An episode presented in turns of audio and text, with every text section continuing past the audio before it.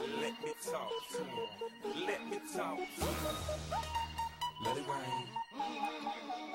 欢迎大家收听荔枝 FM 一七八六七四，我是主播桃子。听到这首歌有没有觉得很熟悉啊？来自于《舞出我人生》，就是听到这首歌就会有一种想要跳起来的感觉，有没有？一播放这个背景音乐，我都有摇起来的感觉了。OK 呢？嗯，感谢大家的支持，一直收听我们节目。嗯，有点语无伦次了。那么呢，这期节目我们来讲一讲，首先呢，讲一讲我这周吧，因为感觉这周还挺疯狂的，没有说去哪里玩啊，但是就是在健身方面就感觉自己有了一些进步那样子，不是说体重减少了多少，反正是心里就觉得有点大的那种收获和满足。嗯、上个星期呢，就是我跟我朋友，就是那个朋友呢，其实是一个很好的朋友，他个人也是跟我一样非常喜欢动感单车的。我记得我们去年差不多在这个时候，或者是在这个晚一点的时候，大概在六月底的时候，我们在我家旁边的一个健身房的单车房门口，我们说了第一句话。自此之后，我们就两个人就打成一片了那样子，因为都很喜欢单车。然后呢，我们都是会在深夜骑行的萌萌的妹子那种。嗯，好，话不多说，解释太多了。就是上个星期呢，就跟他一起夜骑，然后我就说到，啊，就就忽然就讲到说做单车教练这个事儿。其实这个，嗯，这个愿望呢，我应该是在因为去年的时候我也在节目里说过我有这个愿望，然后今年的话我又重提起了这个愿望，然后就感觉离这个目标真的好近哦。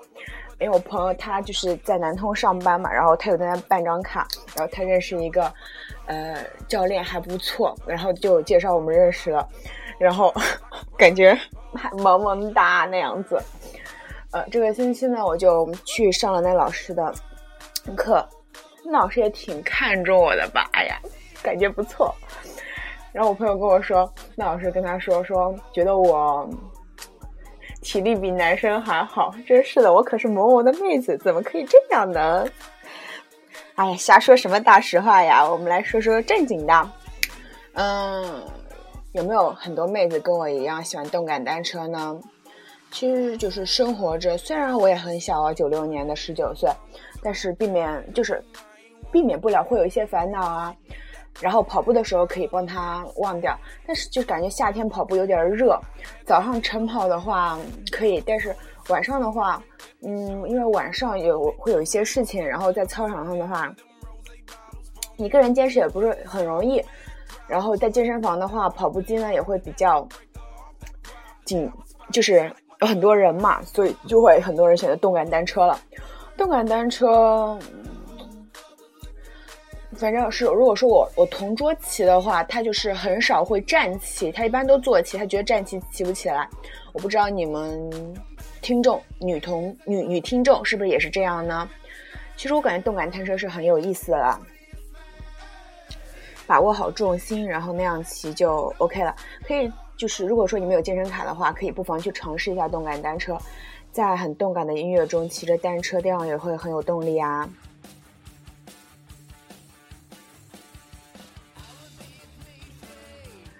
呃，然后这个星期呢，我在我们学校的健身房的话，呃，也是有练，就是反正我就觉得，就是健身是个缺，就是不能缺少的东西。因为我不是很喜欢说看那些真人秀啊，看那些电视剧啊，偶尔看一些电视剧，也是在单呃，就是健身房的那种椭圆机或者跑步机上边跑边走看一看。然后再去做一些那个无氧运动。我不喜欢坐在那边看，不知道你们是不是这样？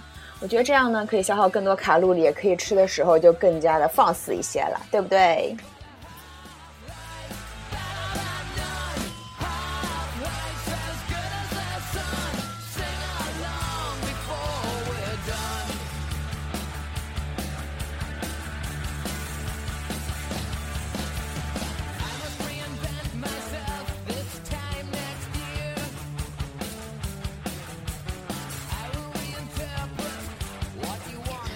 啊，先预告一下，本期节目就是前方高能，内容非常丰富，大家有 有需要的话可以拿笔记一记。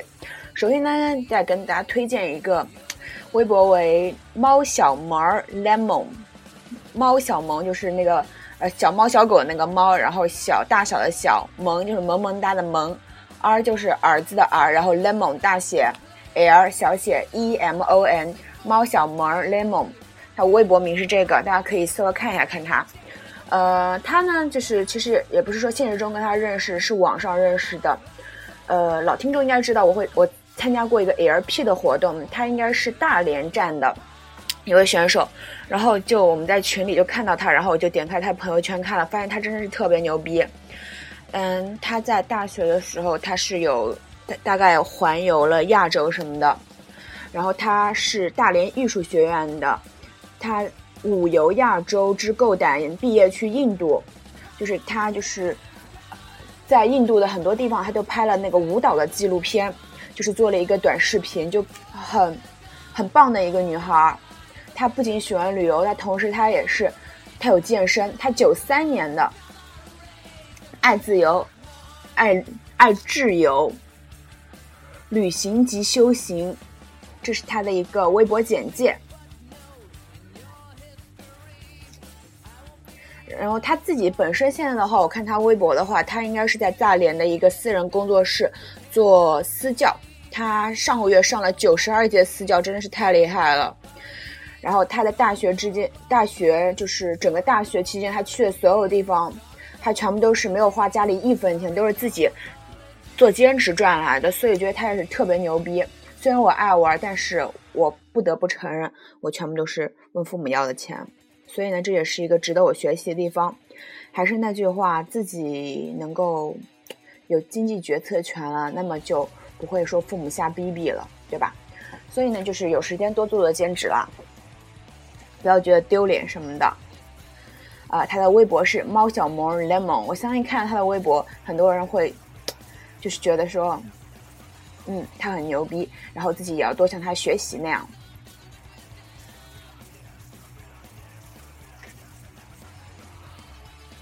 嗯，今天是六月六号了，明天六月七号就是到高考了。那么，作为苑子文和苑子豪的粉丝呢，他们俩是北大的，然后他们在微博上也说出了。高考小 tip，那我也顺便分享一下，说不定也有高考的学子在听我的节目，对不对？所以要年龄层次分布广一些。高考 tip，注意饮食卫生和食品安全，记得提前熟悉自己的考场，注意休息，保证睡眠质量，准备好各科所需考试用具。考试之后呢，不要对答案，以免影响心情啦。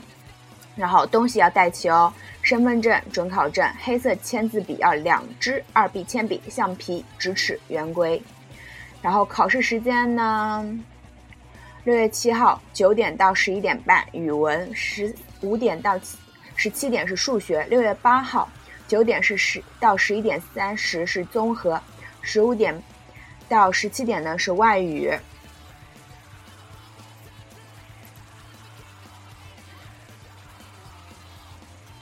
然后呢，苑子豪在微博上说：“高考的九个注意事项和祝福送给你和你身边的高考生，希望我们都懂得，高考不会决定命运，这只是人生的路口之一。毕竟命运负责洗牌，但玩牌的是我们自己。别害怕，尽力拼，相信都会有想要的结果的。”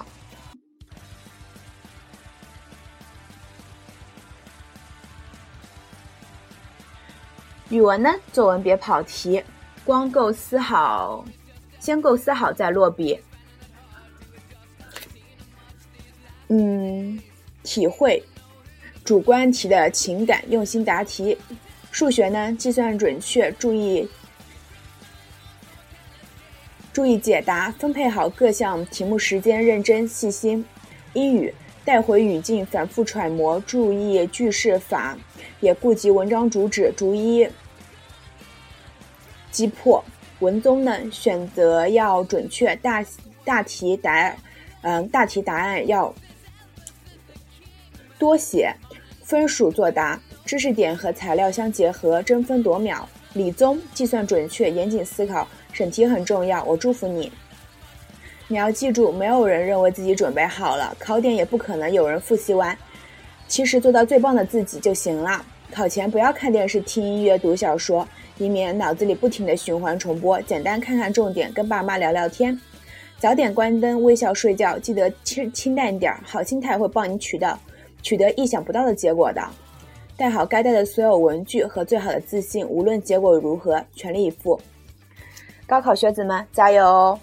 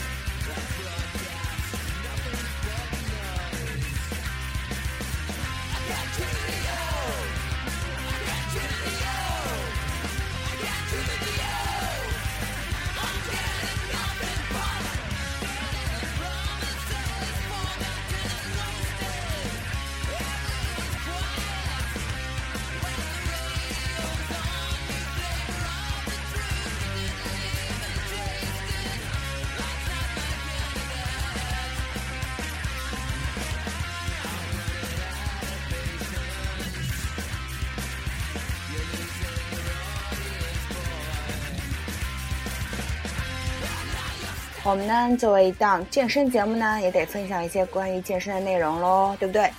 那么接下来分享的呢，来自于 Mike Lin 老师讲的运动饮料。有很多人呢，就是他们会在运动后喝饮料，但是呢，就是其实它是有一些讲究的。那么今天就来跟大家讲一讲哦。如果做大重量力量训练，在运动前一到两小时应该吃一顿正常的正餐，以慢吸收碳水、蛋白质、蔬菜为主，并摄入一定的脂肪，目的是为力量训练时提供能量、蛋白质消化，保持运动时血液有持续不断的氨基酸供应，减少肌肉分解。蔬菜和少量脂肪有助于延缓外胃的排空。关于补水，在平时呢，其实就应该保持充足的水分，运动前一到两小时之内再补充少量的水分。水分是否充足对于训练效果有很大作作用。缺乏水分，哪怕有轻微的脱水，也会造成运动表现下降，肌肉缺乏感觉。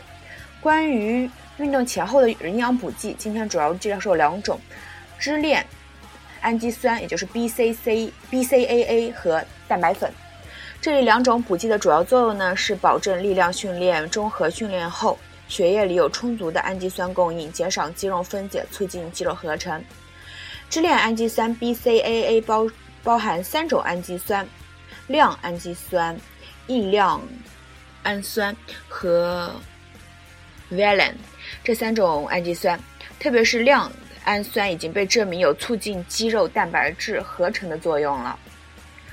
我的 BCAA 补充方法就是，一般一小一小时的高强度训练，我会用十克的 BCAA 兑水，在训练前喝三大口，目的是让部分氨基酸快速流入血液。剩余的 BCAA 我会在训练中小口补充，一般是力量训练每组结束喝量重量啊，结束喝一小口，训练结束也就基本喝完了。乳清蛋白粉的本质就是牛奶去除了大部分的糖、脂肪和营养较低的酪呃酪蛋白之后剩下的蛋白质。可以说，乳清蛋白粉是牛奶里蛋白质的精华提取物。关于关于蛋白质的本质呢，我就不用多想了。运动后呢，肌肉处于对营养的高敏感状态，此时进餐营养呢比较容易吸收进入肌肉，不易被吸收作为脂肪存储起来。不管肌增肌还是减脂，训练后是补充营养的好时间。运动后的营养补充、增肌和减脂呢就略有差别了。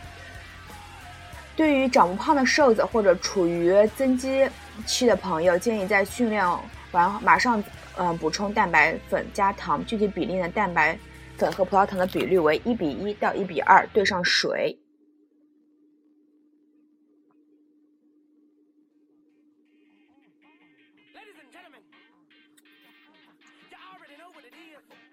对于想减脂呢或保持现有体型的朋友，训练后也可以补充一些蛋白粉，为了提高燃脂效果，蛋白粉你无需加葡萄糖，而且可以在运动完后。大约三十分钟再喝。补充完蛋白粉后呢，可以再过一一个小时内再吃一次正常的餐，仍然以慢吸收碳水、蛋白质、蔬菜为为主，适量脂肪。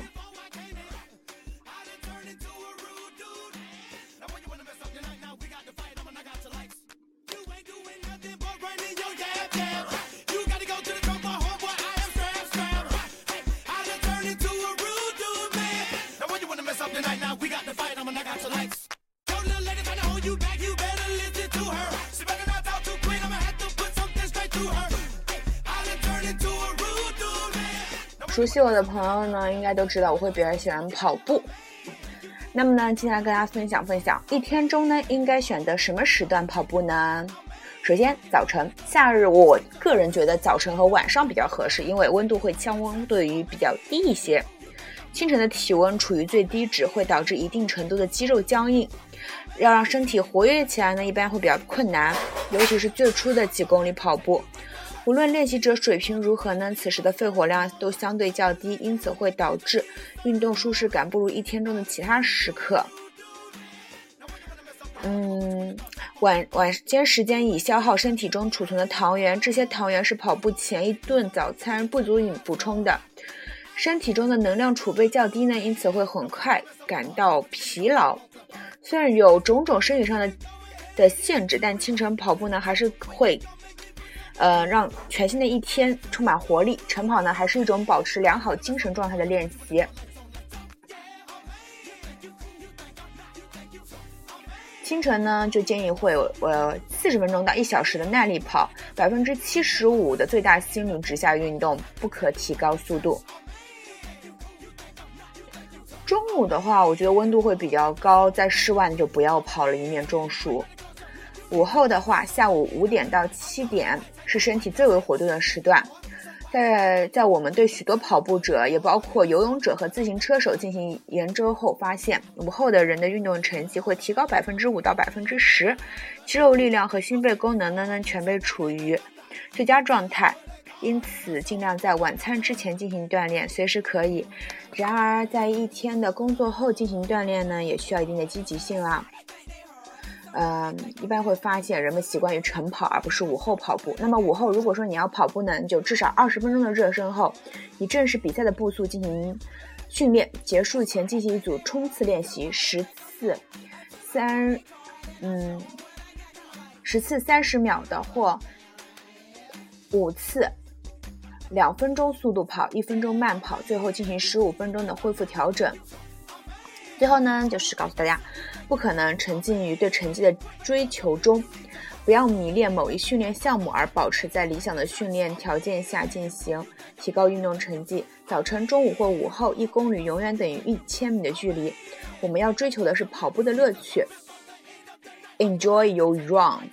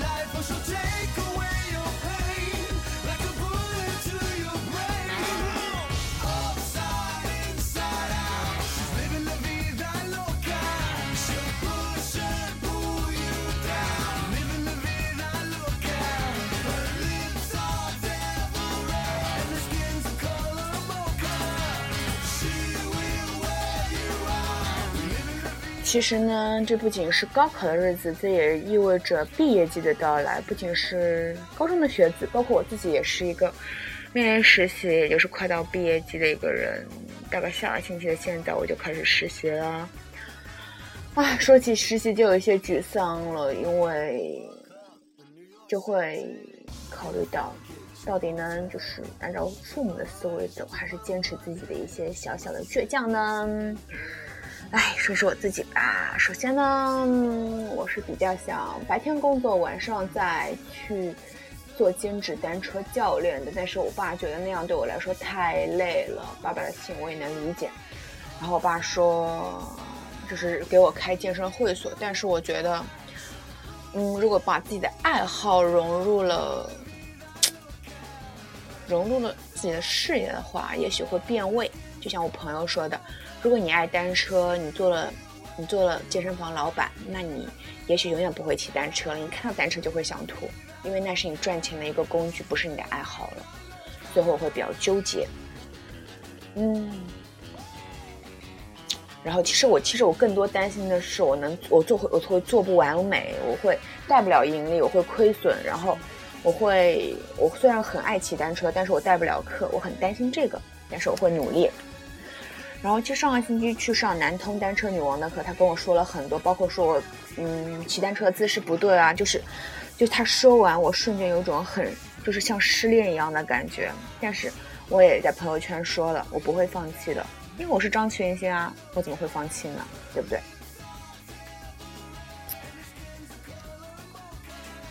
嗯，卢思浩说，就是关于毕业季，他说到了路口呢，就要分道扬镳，告别时用力一点，多看一眼。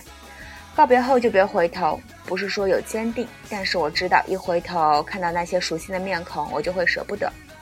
但我们都不能停在原地啊！地球是圆的，路却是直的。如果还能相遇，就让我们彼此都更好一些。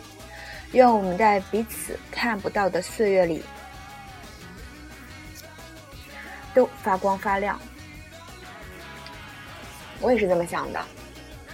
唉。对所有的面临毕业季的学子说一句：不要舍不得，总要学会一个人坚强的，让我们都会变更好。然后以后相聚的时候，还能回忆以前啊，还会有更多的话可以说呀。我们有有过曾经的共同一段时间的美好，那就足够了。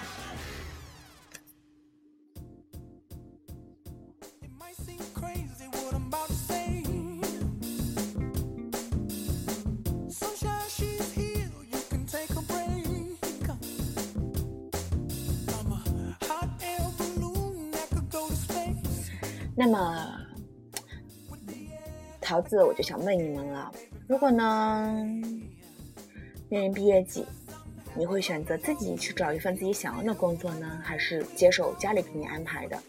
然后呢，家里还会给你房买好了，车买好了，工作也准备好了，就等着你了。你会怎么选择呢？嗯，我就面临着这样的选择，但是我宁愿选择自己去奋斗奋斗。因为家人给你的，兴许是你四十岁的时候心态会想要的，但是你现在才二十岁啊，为什么要去接受那样？那你想二十岁到六十岁都活成一样吗？我不想，至少我不想。我不知道你。下面文章呢，就送给同样迷茫的你们，不要将生命浪费在他人的期待中。选自《最美的人生刚刚开始》。为了赢得他人的认可和称赞，我们失去了什么？我们为了别人的喜好或者追求世界普遍认可的东西，耗费了太多的时间。出海打捞乌贼的船，到了晚上会把灯打开，吸引乌贼。深海中的乌贼分不清是自然光还是人工光，自投罗网就会被抓上渔船。其实有时候人跟乌贼一样啊。分不清是拯救自己还是杀害自己的，只顾着奔向那个心理认定的事物，那可能是流行的衣服和鞋，最新的电子产品、高档汽车，亦或是别人羡慕的职位、经济能力。人一旦被困惑，就会为了得到而奋不顾身。况且是社会风气在强化个人欲望，宣扬的不会是让人们买自己没有的、需要的东西，而是炮制出欲望让人们消费。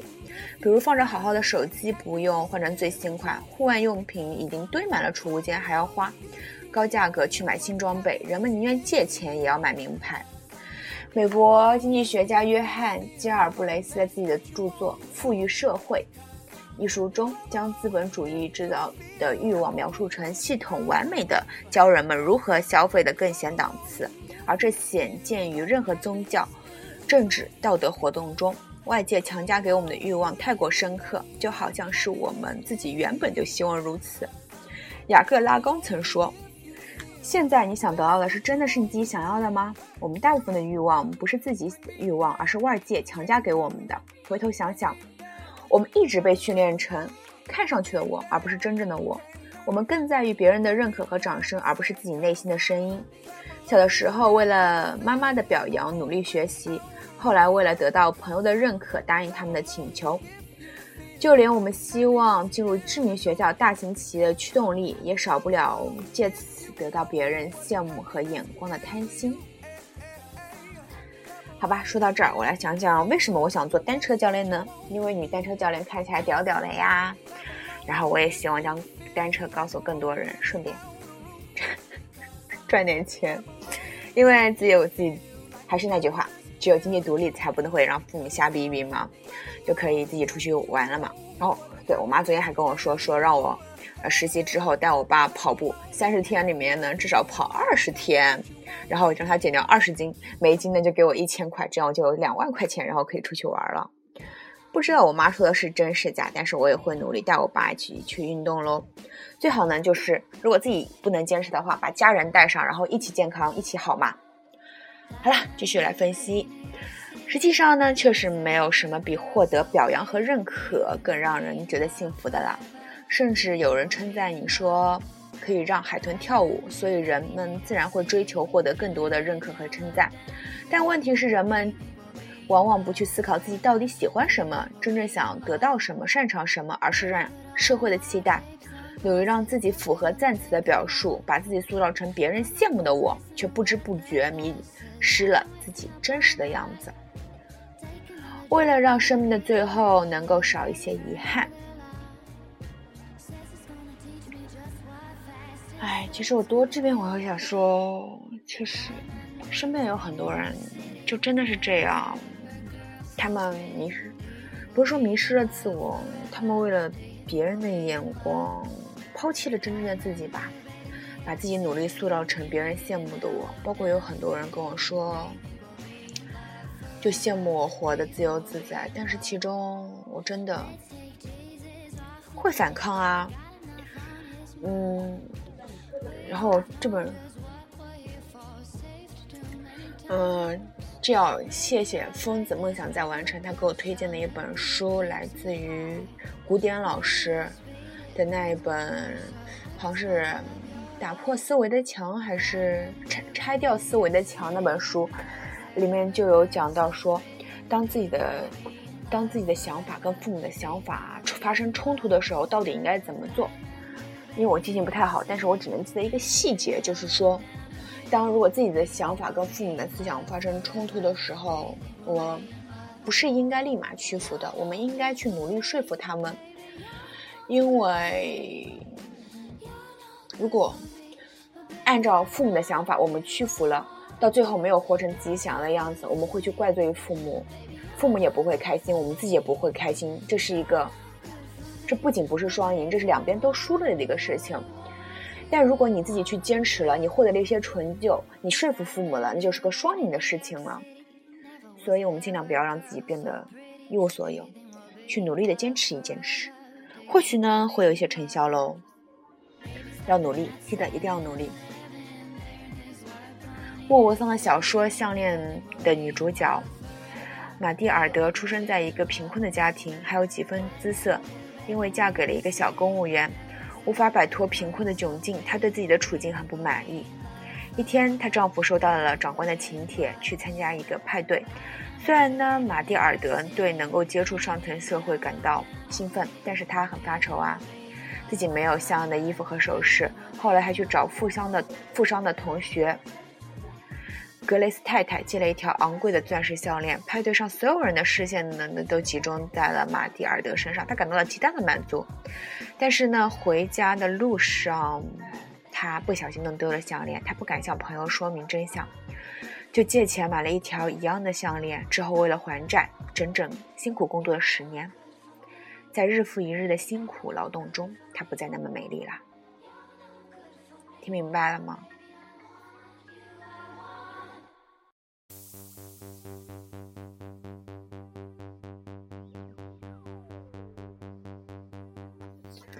某个周日的午后，马蒂尔德在街上遇到了老朋友弗雷斯泰特。对方依然年轻漂亮。聊天时，马马蒂尔德向对方说了项链的细节，到现在刚刚把债务还清。弗雷斯太太的话让马蒂尔德大吃一惊啊！太不幸了，马蒂尔德，我借给你的项链不是钻石的，也就值四百法郎。那么。谁该补偿马蒂尔德失去的十年呢？为那一条假的项链，马蒂尔德耗费了十年的大好时光。马蒂尔德让我想到那些为了满足于别人的欲望而牺牲真实的自己的人。这不是说按照父母或周围的人的认可的标准来生活就一定是坏事，只是如果不是自己真心想要的生活，以后后悔了，又谁能补偿自己失去的日子呢？就像马蒂尔德为了赔偿一条假项链辛苦劳作十年而没有人能补偿一样。想让自己没有遗憾、不后悔，就要了解自己是怎样的人，想得到什么。如果熟悉了别人的欲望，并将其投射到自己身上，就要思考为什么会这样。精神分析专家温尼考特将一个人的面貌分为真实的自己和虚假的自己两种。幼儿时从妈妈那里获得过共鸣的爱，孩子就会肯定自己，发展真实的自己。如果没有这样，孩子就要感受不到情感，只是顺从妈妈的情感，并且形成习惯。这时，孩子形成了虚假的自我。如果人生的中心是真实的自我，就会朝着自己真心希望的方向设计人生；如果人生的中心是虚假的自我，别人的期待、义务就会占据人生的中心了。真实的自己包括固有的情感、个性、创作性等。刚说把真实的自己发挥到极致的人，乔布斯就是很好的例子呀。他跟随自己的想法，中途退学，失败过几次。但始终专注于自己真心想做的事。他在斯坦福大学的毕业典礼中讲到：“不要为过别人的生活而耗费自己的时间，不要试图实定别实现别人设定的目标，那是陷阱。不要让别人的见解淹没自己的心声。最重要的是有足够的勇气去跟着自己的心和直觉走。”老人们常说，在这个世界上，生活需要闭上眼睛，捂住鼻子。这句话是告诉我们打起十二分精神，守护自己的那一部分。但现在呢，是一个打开所有感官去感受生活的社会，因此很容易将世界的期望当成自己的期望。所以不要放弃对我的思考。世界再没有什么比对自己的心、自己的声音、自己的想法更值得倾注心血的了。无论风怎么吹，都坚定的要跟着自己的内心走自己的路。不要为了达成周围的期望，过于勉勉强自己，浪费自己的宝贵人生。尽管可能会听到别人的埋怨，但我们不能，但他们不能代替你说话，所以不要在意别人说什么，只管跟着自己的内心走就够了。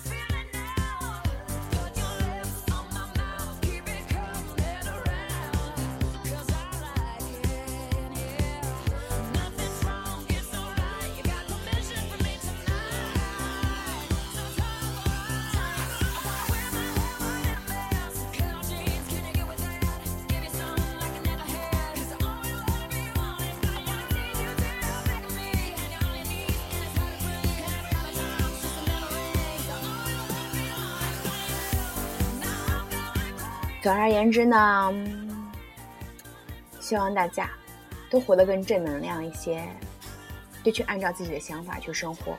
或许前期会很困难，但是总会好的。去坚持一段时间，我也会坚持。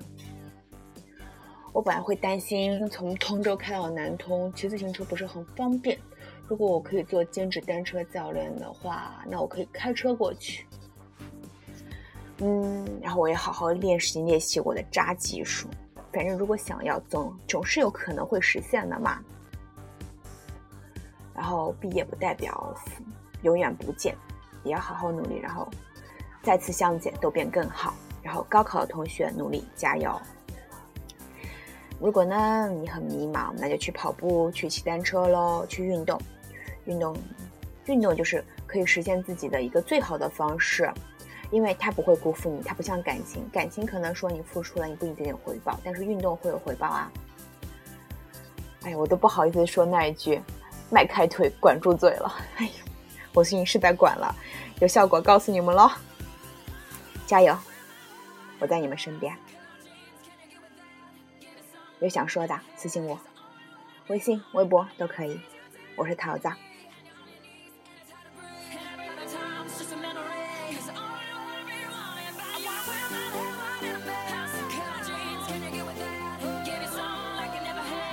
节目的最后呢，依旧打广告，好不好？